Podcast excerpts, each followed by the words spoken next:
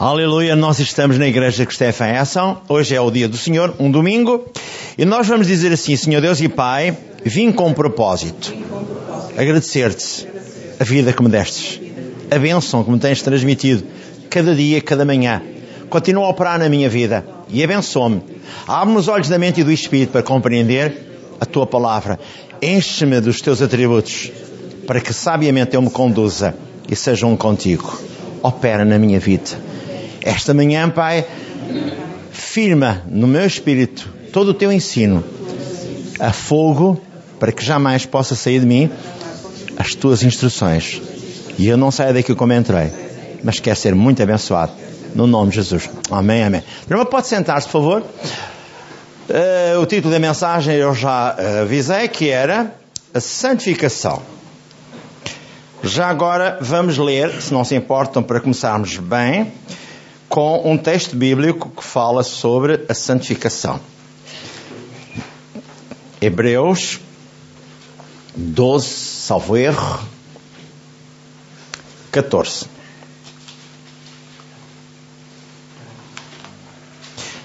Tenho estado a falar ultimamente sobre a presença de Deus.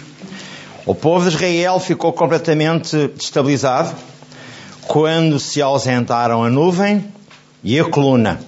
A nuvem dava a direção do caminho e a coluna de fogo protegia-os dos mais diversos inimigos.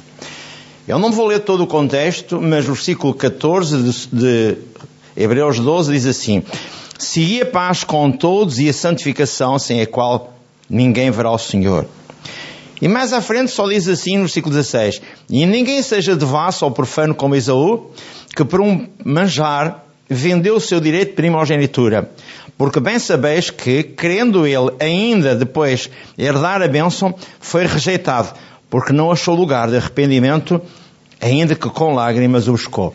Sabe, o arrependimento é algo que nasce dentro de si de mim, para que haja a bênção. Vamos falar também do seguinte, que isto é importante para mim e para si. Uh, Deus quer um povo santo, sem santidade ninguém verá o Senhor. Lembro que Gênesis 2,17 e Gênesis 3, 23 e 24 diz que foram colocados fora do jardim do Éden, o Adão e a Eva, porque não buscaram a presença de Deus corretamente e porque negligenciaram as instruções de Deus o Pai. Foram postos fora. Assim o povo de Israel foi também lançado no extermínio, quando na verdade foi para a Babilónia. Depois houve várias coisas que eu agora não vou perder tanto tempo a ensinar ou a relembrar. Foram espalhados pela Europa cerca de 6 milhões de judeus que viveram em várias comunidades e também chegaram a Portugal. E a Santa Inquisição destruiu muita gente e matou muita gente. E já próximo do ano 1943, entre 41 e 43, houve o grande extermínio de 2 milhões de judeus destruídos por Hitler e aqueles seus comparsas. E tudo o que está a acontecer não penso que é de ânimo leve. Deus pode levar um tempo, mas o juízo de Deus vem. Agora veja o que eu lhe vou dizer mais. Em Levítico 11, 44 e 45 diz: Não pode haver comunhão entre a santidade de Deus e a impureza do homem.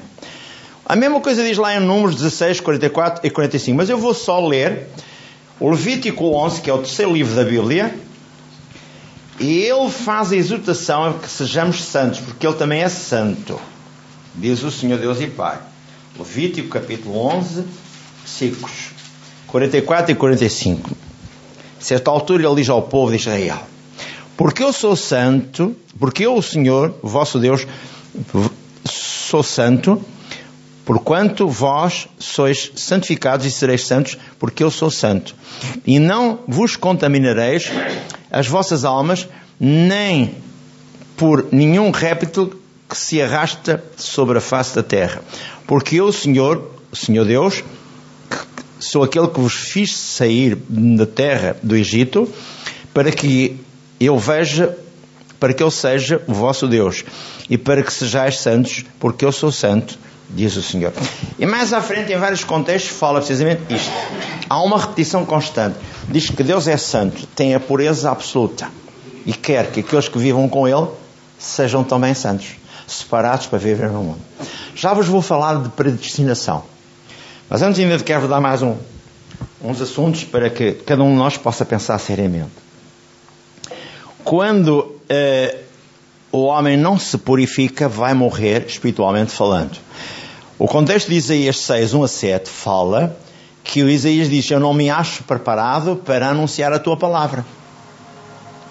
E então veio dos céus, do trono da santidade de Deus, um querubim com uma tenaz, com um, um género de, um, de uma brasa e que lhe queimou os lábios, no sentido de purificar os seus lábios. Porque sem a santificação ninguém pode estar na presença de Deus. Esta é a verdade bíblica. A santificação é essencial para ter comunhão com Deus. Eu vou ler 2 Coríntios 6, 14. 2 Coríntios 6, E você diz, ah, mas eu vou chamar depois à reconciliação com Deus. Há muitos que estão a ver as suas vidas voltarem para trás e a acontecer várias coisas que não estão a vocês quererem entender. Mas Deus só vos vai ajudar dando o conhecimento correto. Diz no capítulo de 2 Coríntios 6, 14, a falar com todo Israel. O Paulo a falar com a igreja de Corinto. Não vos prendais a um jogo desigual com os infiéis. Porque que sociedade tem a justiça com a injustiça? E que comunhão tem a luz com as trevas? E o versículo 16 diz: E que consenso tem o templo de Deus com os ídolos? Porque vós sois o templo do Deus vivente, como Deus disse: Neles habitarei e entre eles andarei, eu serei o seu Deus, eles serão o meu povo. Pelo que saí do meio deles e apartai-vos, diz o Senhor, e não toqueis nada imundo, eu vos receberei. E serei para vós pai, e vós sereis para mim filhos e filhas diz o Senhor. O versículo 7, capítulo 7, versículo 1 diz assim: Ora, amados, pois que temos tais promessas, purifiquemos-nos de toda a imundície da carne e do espírito, aperfeiçoando a santificação no temor do Senhor. Aperfeiçoando a santificação. Isto quer dizer que há a santificação progressiva. Ou seja, quanto mais estivermos próximos de Deus, mais a bênção, mais a graça divina nos envolve e podemos alcançar todos os projetos que nós colocamos no nosso coração para realizar. Tudo tem a ver com a comunhão que você tem ou não tem com Deus. Ah, mas os outros têm. Os outros são os outros. Você é o inimigo do diabo. Você não é como Deus quer que você seja amigo do diabo. Não. Deus não quer que ninguém seja amigo do diabo. Quer ver? Podes-me ler em Gênesis, perdão,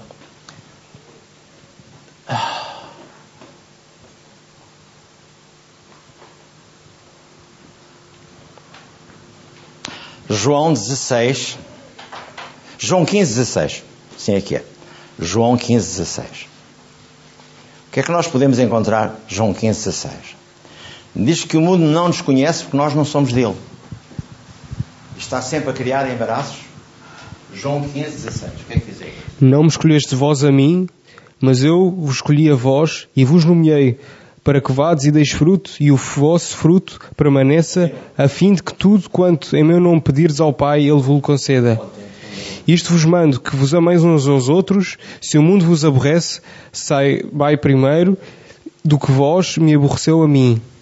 Se vós fosseis do mundo, o mundo amaria o que era seu, mas porque não sois do mundo, antes eu vos escolhi do mundo, por isso é que o mundo não vos aborrece. Por exemplo, é, é o que o mundo vos aborrece. Obrigado. Então o que é que Deus está a tentar explicar assim a mim? Está a lhe dizer claramente: você vive numa sociedade em que o Deus deste século é Satanás, segundo a Coríntios 4, 3 e 4. E ele não gosta de forma alguma de si.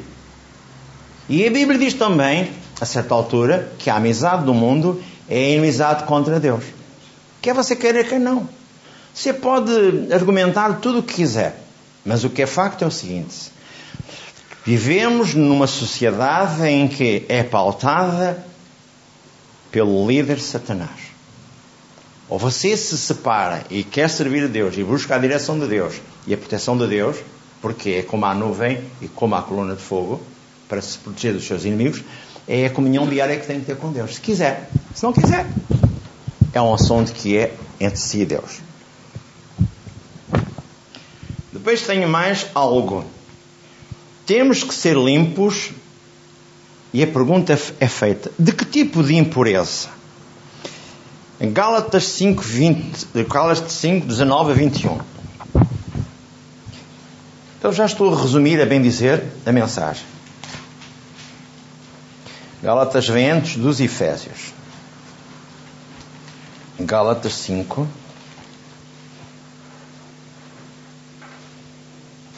Dezenove a 21.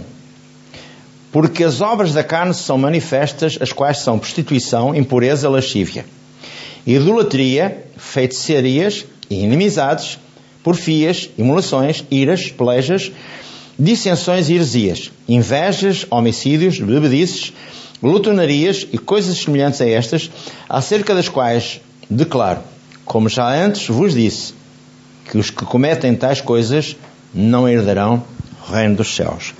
Há mais um contexto que queria vos deixar esta manhã. Em 1 Coríntios 6, 9 a 11. Uma vez tive aqui um rapaz que estava convencido que Deus ia ajudá-lo e que eu ia recrutá-lo para servir Deus comigo. E eu expliquei a esse rapaz que Deus não podia atuar com ele enquanto ele não se conjugasse com Deus como devia ser. 1 Coríntios 6, 9 a 11. Falo na palavra efeminados. Diz assim no versículo 9, 1 Coríntios 6, 9.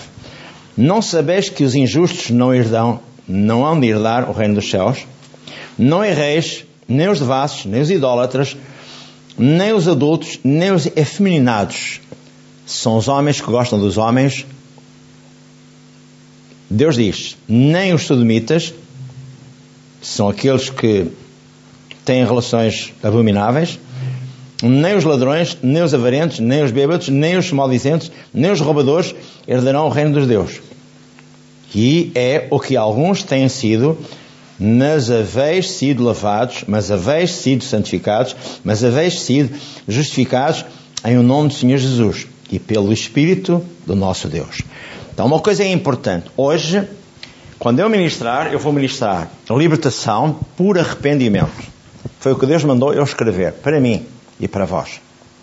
Vamos orar uns para os outros mais à frente e vamos ver Deus a libertar pessoas por arrependimento de coisas que fizeram no passado que ainda não se conciliaram com Deus e Deus vai mudar, Deus vai restaurar, Deus vai reabilitar todos. Deus é Pai. Deus está sempre pronto e disposto. Há bocadinho falei santificação do corpo e do espírito, ou da alma, corpo e espírito. E a Bíblia é bem clara. 1 Tessalonicenses 5, 23 fala a mesma coisa. Estais preparados para a vinda de Jesus, alma, corpo e espírito? Porque a alma é onde estão os registros. Então, como é que deve ser a nossa adoração a Deus? Como Deus, na pessoa do Senhor Jesus, disse àquela mulher samaritana, lá junto ao poço de Jacó, em João 4, 24: Pai procura os, os verdadeiros adoradores, os que o adoram em quê? Em espírito e em verdade. É isso que Deus quer que você entenda. Não é qualquer um que vem aqui à igreja e canta e louva. Como a gente ouve. Eu gosto muito de ouvir cânticos de outras igrejas. Você não imagina. Mas há uns que me dizem verdadeiramente no coração que são cânticos de adoração a Deus e outros não são de adoração a Deus. E eu tenho que ter a percepção, a visão correta de como as coisas estão ou não estão direitas para Deus. Há muita gente que vai para cima de um, de um estrado, que vai para cima de, um, de uma tribuna e não está lá no espírito certo. Mesmo músicos não estão no espírito certo. Sabe o que aconteceu com Coré, Avião e mais outro? Foram queimar incenso estranho a Deus. Só da família deles morreram 250. E sabe quantos aqueles idólatras também entraram no mesmo, no mesmo jogo? Foram só 14.700. Que a terra engoliu e toda a gente ficou em pânico.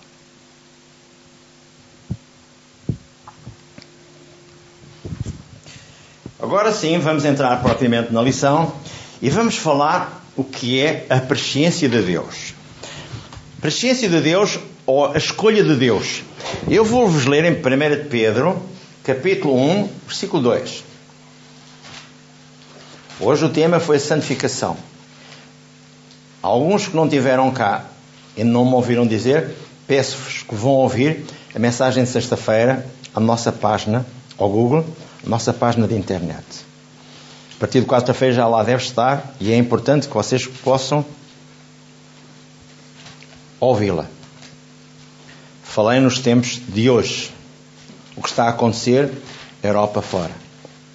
E o que aconteceu com o povo de Israel. Cada um que se cuide. Diz assim em 1 Pedro capítulo 1, versículo 2: Eleitos segundo a presciência de Deus, em santificação do Espírito, para a obediência e a expressão do sangue do Senhor Jesus Cristo graça e paz vos sejam multiplicadas. E o mesmo diz aqui em Romanos capítulo 8, versículo 29 e 30. Romanos 8, versículo 29 e 30.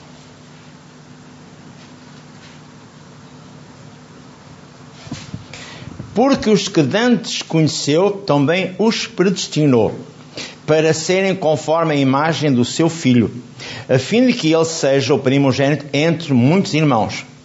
E aos que predestinou, a estes também chamou, e aos que chamou a estes também justificou, e aos que justificou a estes também glorificou. Antes que você nascesse, Deus concedeu-lhe a oportunidade de ser um filho de Deus. Deu-lhe porção do seu espírito e colocou no ventre da pessoa que ia dar à luz, como fez com Jesus e Maria. Foi tudo predestinado por Deus, ou seja, Deus organizou, Deus fez todas as coisas para que tudo acontecesse como Ele achava que era conveniente acontecer. E você não pode fugir a ir viver numa família A, B ou C. Porque foi predestinado viver nessa família. Agora aí, você vai ter que se colocar na posição que Deus quer que você seja. Seja um marco na família, um separado para os outros verem o sal da terra e a luz do mundo que você tem que ser. É isso que Deus quer de si de mim. Vou continuar. Se houver alguma dúvida, façam-me sinal. Já disse que sem santificação ninguém verá a Deus, Hebreus 12, 14. E a palavra separado ou santificado tem a ver com aquilo que Deus quer que você entenda que Ele fez lá no Levítico. Separou e consagrou. E quer separá-lo a si e consagrá-lo a mim. E consagrar-me também a mim. E você também. Isto para quê? Porque aonde quer que você esteja, você seja a luz do mundo e o sal da terra. Vem lá em Mateus também. Continuam? Continuando? Um dos convites mais insistentes de Deus, que Ele nos faz na Sua palavra, é o convite à santificação. A razão desta insistência é porque é impossível a um Deus santo ter comunhão com um homem pecador. E não há qualquer possibilidade de haver luz ou de a luz se envolver com as trevas. Mais uma vez eu digo: sem santificação ninguém verá o Senhor. Em 1 Pedro 1, 13, 16, diz que Pedro faz uma exortação à santidade, devemos ser santos em toda a nossa maneira de viver. Isto inclui as nossas palavras, as nossas atitudes e os nossos pensamentos. Afinal, o que é ser santo? É ser separado para viver para Deus. Você nasceu numa família como nasceu o, o Abraão, ou Abraão. E depois ele deu, o Senhor Deus disse: sai da tua parentela, anda na minha presença e ser perfeito. Porque Deus tinha um propósito para o Abraão. E depois até lhe mudou o nome a ele, mudou o nome à Sara. Ela não era Sara, era Sarai. E ele também não era o Abraão, ele era Abraão. Para um pai, uma multidão, e para uma mãe, uma multidão de famílias. Então Deus faz a mudança. Você está disposto, está como Isaías, no capítulo 6, está disposto a servir a Deus a sério? Quer mesmo ser abençoado? Então ouça, diga ao Senhor que o separe e o santifique de uma forma ainda mais profunda. Deus quer isso de si. Depois também fala, a certa altura, quando as pessoas. Eu podia ler, portanto, Romanos 6, vou ler Romanos 6.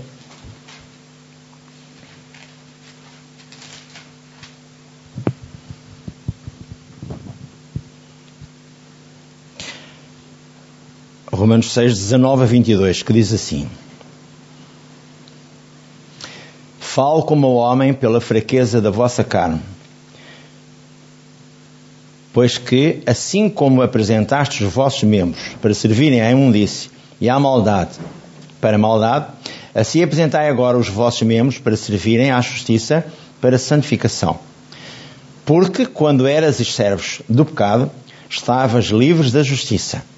E que fruto tinhas, então, das coisas que agora vos envergonhais? Porque o fim delas é a morte. Mas agora, libertados do pecado e feitos servos de Deus, tendes o vosso fruto em santificação e por fim a vida eterna. Porque o salário do pecado é a morte, mas o dom gratuito de Deus é a vida eterna por Jesus Cristo, Senhor nosso e Deus nosso. E ainda em Romanos 12, 1, diz que nós nos devemos apresentar de uma forma muito especial. O que é que diz em Romanos 12, 1 e 2? Diz assim: Rogo-vos, pois, irmãos, pela compaixão de Deus, que apresenteis os vossos corpos em sacrifício vivo, santo, agradável a Deus, que é o vosso culto racional. E não vos conformeis com este mundo, mas transformai-vos pela renovação do vosso entendimento, para que experimenteis qual seja a boa, agradável, perfeita vontade de Deus. Continua a dizer: Deus quer a nossa santificação. O povo de Israel foi penalizado e foi cativo e foi colocado na Babilónia. E a partir daí só houve a dispersão dos judeus. 6 milhões de judeus foram dispersos pelo universo da Europa. Mais tarde veio o tempo do Hitler e 12 e acho que 2 milhões foram completamente exterminados. E na Santa Inquisição? Eles eram os homens mais cultos da época, eles eram os homens mais capacitados da época, como ainda são hoje. Os líderes mais importantes que estão nos Estados Unidos são judeus. E você desconhece estas coisas todas, mas isto é real. Deus continua, Ele dá aquilo que Ele dá, jamais tira. Agora, Ele tem que fazer justiça. Pela irreverência dos homens. Então, chamando de novo à atenção de cada um de nós. A Bíblia diz em 1 Pedro 2,9: Nós somos a geração santa, ou seja, a nação separada que Deus escolheu. Ao contrário de como muita gente pensa, ser santo não significa não ter defeitos, ou ser uma pessoa perfeita, que nunca falha. Isso seria uma utopia. Se assim fosse, só Jesus teria sido santo, porque todos pecaram. Ser santo significa ter sido purificado pelo sangue do Cordeiro e feitos participantes da natureza divina. E significa também desejar ter comunhão com Deus. Quando eu leio em 1 de João, capítulo 1, versículos 8 e 9, diz claramente que eu erro que eu tenho pecado. Quando penso e me agito em pensamentos e ideias contrárias. Mas Deus diz que quer fazer a revolução na minha vida e na sua vida. Podes-me ler? Em 1 João capítulo 1, versículos 8 e 9. que é que diz aí? É que as pessoas estão convencidas, nós podemos ser purificados. Deus tem algo para mim e para si. Deus não está sempre com a mão para penalizar. Você reconcilia-se. Deus também perdoou ao povo. Trouxe de volta a nuvem. Trouxe de volta a coluna de fogo para que houvesse proteção e orientação. Deus faz sempre as coisas. É uma questão de arrependimento. Capítulo 1 de 1 de João, versículo 8 e 9. Se dissermos que não temos pecado, enganamos a nós mesmos e não há verdade em nós. Se confessarmos os nossos pecados, Ele é fiel e justo para nos perdoar os pecados e nos purificar toda a injustiça. Se dissermos que não, há, que não pecamos, fazemos-lo mentiroso e a Sua palavra não está em nós. Pois eu fui limpo, o meu pecado foi cravado na cruz do Calvário e tudo aconteceu. Mas isso não invalida que constantemente eu possa fazer erros. E ao fazer um erro, como diz aqui o apóstolo João, eu preciso de pedir perdão a Deus. Diz lá em Isaías 43, 25, se eu lhe pedir perdão, ele está sempre pronto e disposto a perdoar-me. E se eu quiser alguma coisa, ele diz: Meu filho, memoriza-me, mostra-me as tuas razões para que eu te possa justificar. E a Bíblia diz claramente também lá em 2 Coríntios 5, 19: Diz que Jesus estava na cruz e o Pai estava sobre ele e ele perdoou todas as nossas transgressões. Mas isso não invalida que eu esteja constantemente a errar. As pessoas estão convencidas que ser cristão não é aborrecido pelo diabo. É. Ele vai levá-la à sua alma a pecar. Você não peca voluntariamente, mas você é seduzido a pecar. Por isso tem que se reconciliar com Deus constantemente. Por isso é que é importante vir à igreja e ser alertado destas verdades. Para concluir, algumas coisas que eu tenho aqui para concluir para si. A Bíblia diz lá também, em 1 Tessalonicenses 4, 3 a 7, em especial, em especial no versículo 3, fala na nossa santificação. Deixa lá ver aqui, 1 Tessalonicenses, capítulo 3. E o que é que eu vou encontrar aqui em 1 Tessalonicenses capítulo 3. Ninguém está aqui para magoar ou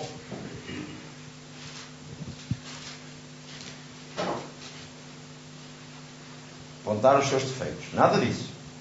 Não foi para isso que veio a igreja.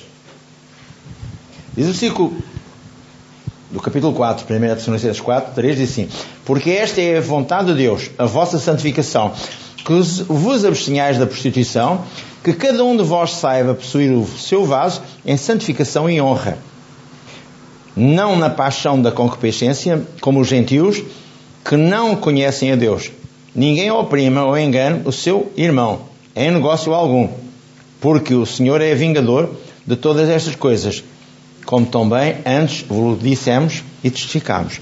Então Deus quer santificação para concluir aqui uma parte, antes de mostrar o que é o cristianismo propriamente dito, eu vou dizer o seguinte: no Salmo 93, 5, 5 diz assim: o salmista afirma que a santidade convém, é necessária, é importante, é fundamental à casa de Deus. Salmo 93, 5. A igreja tem de mostrar que é diferente, onde se anda em amor, onde não há mentiras nem ódios onde não há julgo. Ninguém se obriga a ninguém. Santidade, como eu disse, convém à tua casa, Senhor, para sempre.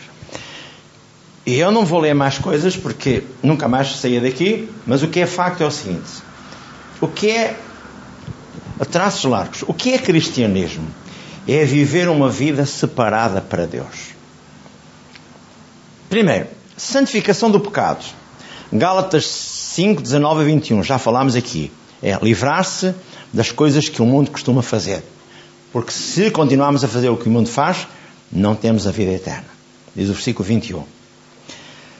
Segundo, separar-me do mundo para viver para Deus. Significa, quando leio o Salmo 1, versículos 1 a 4, diz: livrar-me das más companhias.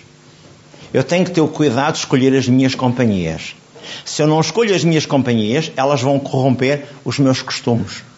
E vão quase que me empurrar para fora da igreja, da comunhão com Deus.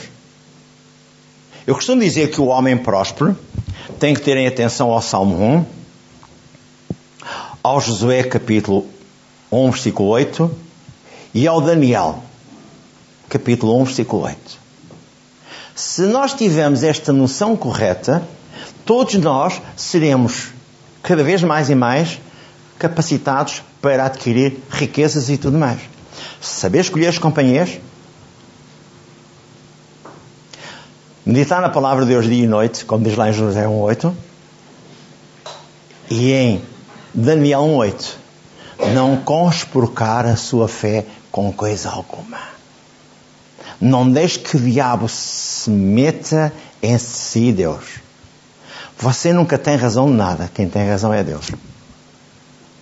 É isso que Deus quer dizer a si e a mim esta manhã. Deixe Deus ser o Senhor da sua vida.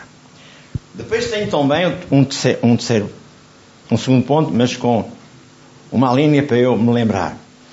Não seja infiel a Deus. Vem lá Apocalipse 21, 7 e 8. O que é que diz lá em Apocalipse 21, 7 e 8? O que é que não vai entrar no céu? Quem vencer herdará todas as coisas eu serei o seu Deus e ele será o meu filho. Mas quanto aos tímidos e aos descrentes e aos abomináveis e aos homicidas e aos devassos e aos feiticeiros e aos idólatras e a todos mentirosos, a sua parte será no lago que arde com fogo e enxofre, que é a segunda morte. Às vezes eu ouço de alguns irmãos, de algumas igrejas não evangélicas, eu tenho um ídolo, mas é só para eu me lembrar. Aquele ídolo faz com que ele perca a visão de Deus. Ele vai àquele ídolo pedir o que quer que seja para que Deus resolva. E Deus diz que só há um mediador entre Deus e os homens, Jesus Cristo é homem. Isso vem lá em Timóteo, 2 Timóteo, capítulo 5, versículo 2. Só há um mediador entre Deus e os homens, Jesus Cristo homem. Quando as pessoas vão a um ídolo pedir o que quer que seja, suponhamos que ele precisa falar com o pastor e concordar com o pastor para que Deus opere uma solução para ele. Ele não vai ao ídolo. Ele pode ir ao santo de Deus, ele também é santo. Concordamos os dois na terra é concordar no céu. E quando a nossa concordância é genuína e pura, a Bíblia diz que a nossa oração é perfeita. E é isso que Deus quer. Que quando eu e ele entramos em conjugação, tudo funciona. Amém? E é isso que Deus quer. Que você seja abençoado esta manhã. Não fique triste nem apreensivo com nada. E se tiver algum telefone que toque mais alto que o meu, não me importa o receber para mim. Pode ser que eu precise um dia. Glória a Deus. Então ouça. Jesus está no trono da sua vida ou não está?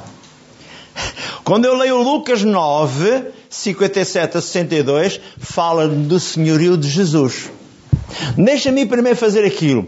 Deixa-me primeiro fazer aquilo outro. Deixa-me primeiro não sei quantos. É, quando você não tem tempo para Deus e tem outras prioridades que não Deus, será que Deus vai olhar para si? E ele diz mesmo: quem lança a mão do arado e, e olha para trás, não é digno de mim. Mas, e para terminar, separação. Irmã, leia-me lá Levítico 11, 44. A irmã também gosta de ler. Mas agora não trouxe. Irmão, faz-me um favor de se preparar para me ler aqui um contexto em Levítico 19, 2. E não vou adiantar mais, que vamos ainda dar a Santa Sé. Levítico, capítulo 11, versículo 44. O que é que lhe diz aí? No 11, 44. O que é que diz aí? Porque o Senhor, vosso Deus, uh, não. Porque eu sou o Senhor vosso Deus, portanto, vós vos santificareis e sereis santos, porque eu sou santo, e não contaminareis a vossa alma por nenhum réptil que se arrasta sobre a terra. Quer dizer, não há comidas que possam Deus ter dito, não comas isto, nem comas aquilo. Ah, mas Deus já santificou tudo, como disse o Pedro, não é? Pedro também não queria comer. Mas Deus está a dizer, nós temos que nos separar para as coisas boas. O que é que diz aí, meu irmão, mesmo sentado? O que é que diz aí? Levíticos, sim. Levítico, capítulo 19, versículo 2. versículo 2. Fala a toda a congregação dos filhos de Israel e diz-lhes: Santo sereis, porque eu, o Senhor, vosso Deus, sou santo. Eu compreendo o que é que isso quer dizer? Pois, claro, compreendo. Deus diz que nós temos que nos separar daquilo que não presta para viver só para Deus. Amém. Amém? Então, para terminar a nossa reunião, eu vou só lembrar o que eu vos disse logo de início. Para que hajam bênçãos na sua vida, para que haja libertação, temos que chamar ao arrependimento. Ou seja, temos que nos arrepender de alguma coisa que na nossa mente anda aqui a, baralhar as nossas ideias. Como é que eu vou fazer isso? Você vai ficar de pé comigo, antes de dar a Santa Sé. Fique de pé e diga a Deus, como, como eu vou também levá-lo a dizer, como é que Deus quer hoje fazer consigo para que haja libertação, para que haja santificação, para que haja, na verdade, a bênção por arrependimento genuíno. Diz assim: Pai Santo, traz-me à memória, já esta manhã, o que quer que seja, que o diabo de vez em quando fala à minha alma para contrariar a tua palavra. Hoje, eu quero reconciliar-me contigo a sério e libertar-me do jugo, da opressão e de toda obra contrária à tua presença. Vem abençoar-me esta manhã e vem preparar-me, Pai, para que a tua graça deixe sobre mim e eu alcance todos os meus projetos, a minha saúde, a bênção do meu lar, a bênção dos meus filhos e tudo o que eu preciso. Seja tu comigo, já esta manhã. Eu creio. Esta manhã, Pai, opera e abençoa-me. No nome de Jesus. Amém. Dei uma informação geral do acontecimento que é a santificação. Agora compete a cada um de nós entrar por ela. A sério. Há a santificação instantânea, que é quando eu recebo Jesus como Senhor e Salvador.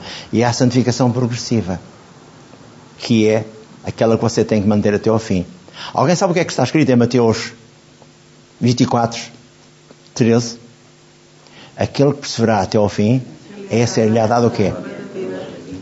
Porquê? Porque atrás há um versículo bíblico, que é o versículo 12, do capítulo 24 de Mateus, diz: Por se multiplicar a iniquidade, o amor de muitos, é o que acontece, sabe? O diabo consegue perverter sofisticadamente a mente e a vida das pessoas para nos magoar. Amém?